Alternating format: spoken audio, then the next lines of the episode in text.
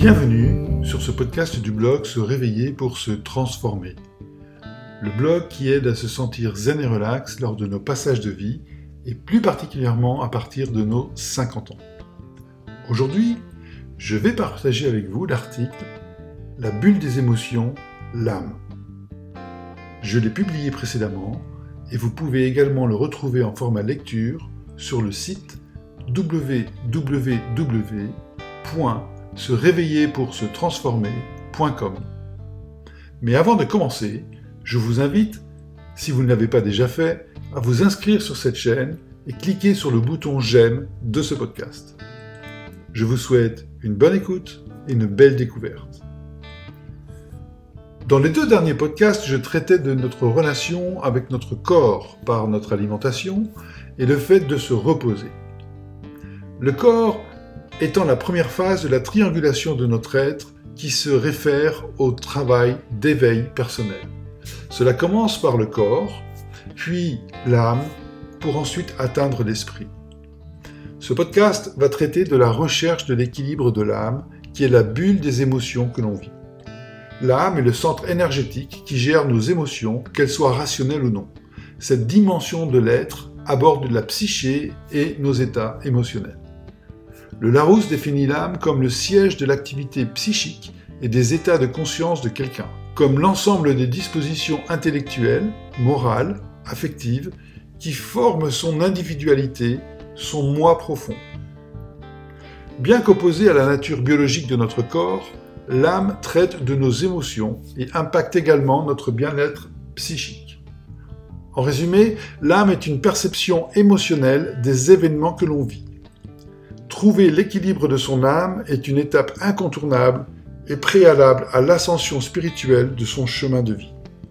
En recherchant l'équilibre de l'âme, nous recherchons le juste équilibre de nos émotions. Ou, comme l'exprime la pensée asiatique, trouver le juste milieu.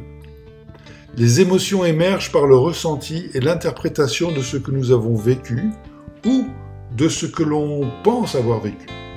Cela se réfère aux attentes, aux ambitions, et au désir interprété par notre ego.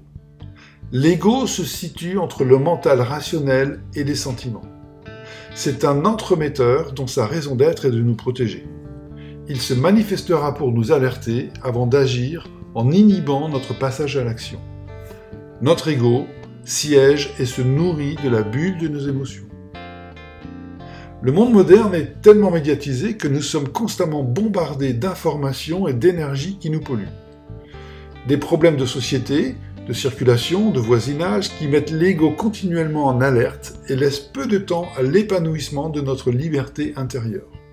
Nous passons tellement de temps à penser à ce qui peut se passer, à ce qui s'est passé et à ce qui pourrait se passer, que nous en perdons la capacité d'être dans le moment présent. Ainsi, nos pensées prennent le dessus sur notre équilibre émotionnel. Alors, pour se convaincre que nos émotions sont normales, l'on s'identifie aux autres qui semblent vivre la même chose et par ceci acceptons l'action de notre ego.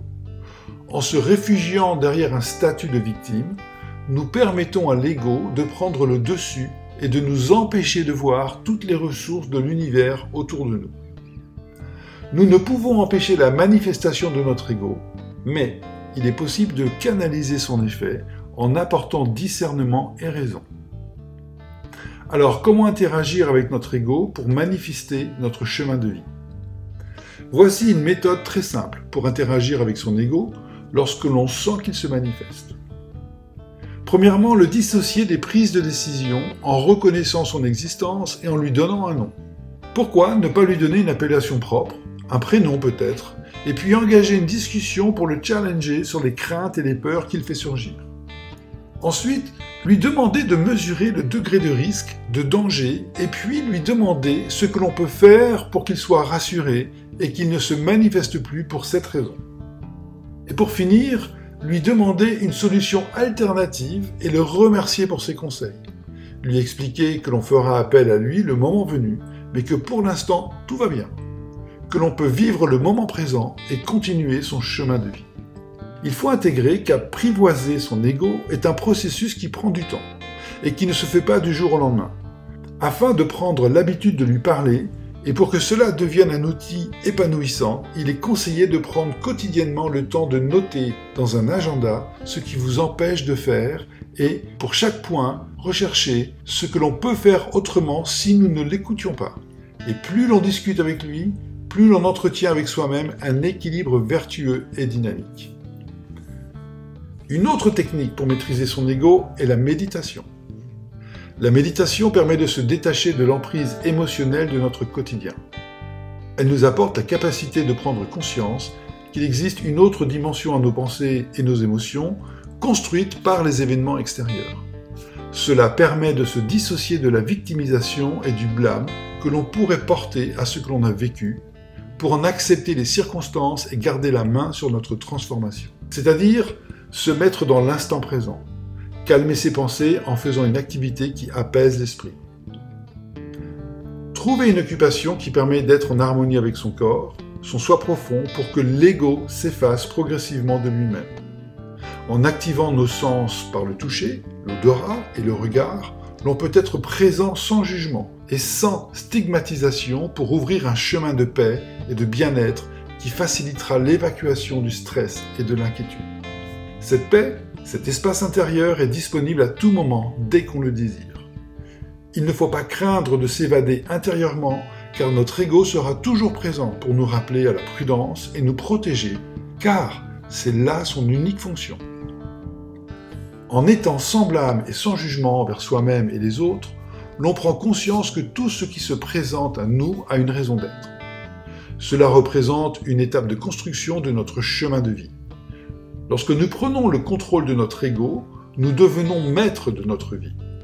Ce sur quoi nous portons notre attention se manifeste et devient présent, ici et maintenant, devant nous. Alors il y a une question. Est-ce que ce que nous avons vécu dans notre petite enfance impacte notre bulle des émotions? Oui, car depuis notre petite enfance, nous avons été conditionnés à nous juger, à vivre avec le jugement d'autrui, à orienter notre chemin de vie par rapport aux regards et attentes des autres. Cela commence par la famille, et puis les amis, l'école, et ensuite les collègues de travail et notre entourage. C'est en prenant conscience de notre capacité à être soi-même que s'ouvre une lumière intérieure qui guidera nos choix. Cependant, nous produisons les mêmes effets que ceux que nous avons ressentis auprès des autres. C'est pour cela que l'on doit accepter et ne pas en vouloir à autrui pour ce que nous avons vécu. C'est inévitable et cela requiert à chacun de prendre du recul par rapport aux effets de la société dans laquelle nous vivons. La victimisation et le jugement sont omniprésents autour de nous. Nous les retrouvons dans les médias, dans les films, les livres et parfois même dans nos croyances religieuses et spirituelles. Il est important d'être présent parmi les siens et notre entourage. Nous devons aider ceux qui sont dans le besoin et accepter le fait que l'on puisse s'être trompé. C'est en étant proche des autres et connecté avec eux que l'on peut transmuter la culpabilité en une énergie bienveillante et créatrice. Ceci est universel et se retrouve dans toutes les cultures. A contrario de ce que certains peuvent penser, l'objectif n'est pas de se mettre en victime vis-à-vis de l'autre, c'est de transmuter une énergie descendante en une énergie ascensionnelle, vertueuse et transformatrice. Et cela déclenche un mécanisme de détachement envers les événements vécus et ainsi instaure un début de lâcher-prise émotionnel. Ce lâcher-prise permet d'accepter ses blessures, quelles qu'elles soient, cela permet de reconnaître ses erreurs et ses douleurs pour entamer un processus de guérison. Bien que nous connaissons la plupart des causes de nos blessures, il peut en exister qui sont enfouies et pour lesquelles nous ne trouvons pas d'explication à notre mal-être émotionnel. Le temps n'est pas un remède universel et ne peut pas toujours tout résoudre. Il peut devenir nécessaire de se confier à une personne responsable pour se faire accompagner dans sa souffrance. Ce peut être quelqu'un de confiance qui sera dénué de jugement, un coach ou un thérapeute, voire un psychologue ou un psychiatre. Nos douleurs de l'âme sont malheureusement de plus en plus fréquentes.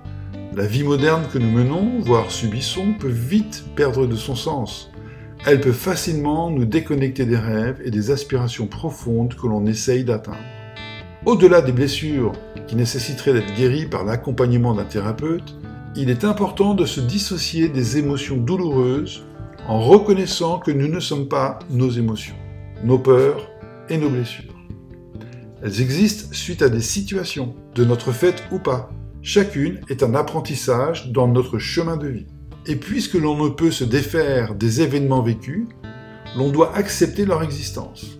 L'on doit les embrasser et les laisser partir au travers du lâcher-prise qui s'exerce par le pardon à soi et aux autres.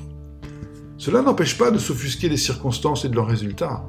L'on est libre de faire en sorte que cela ne nous dévie pas de nos envies, de nos ambitions et de notre épanouissement.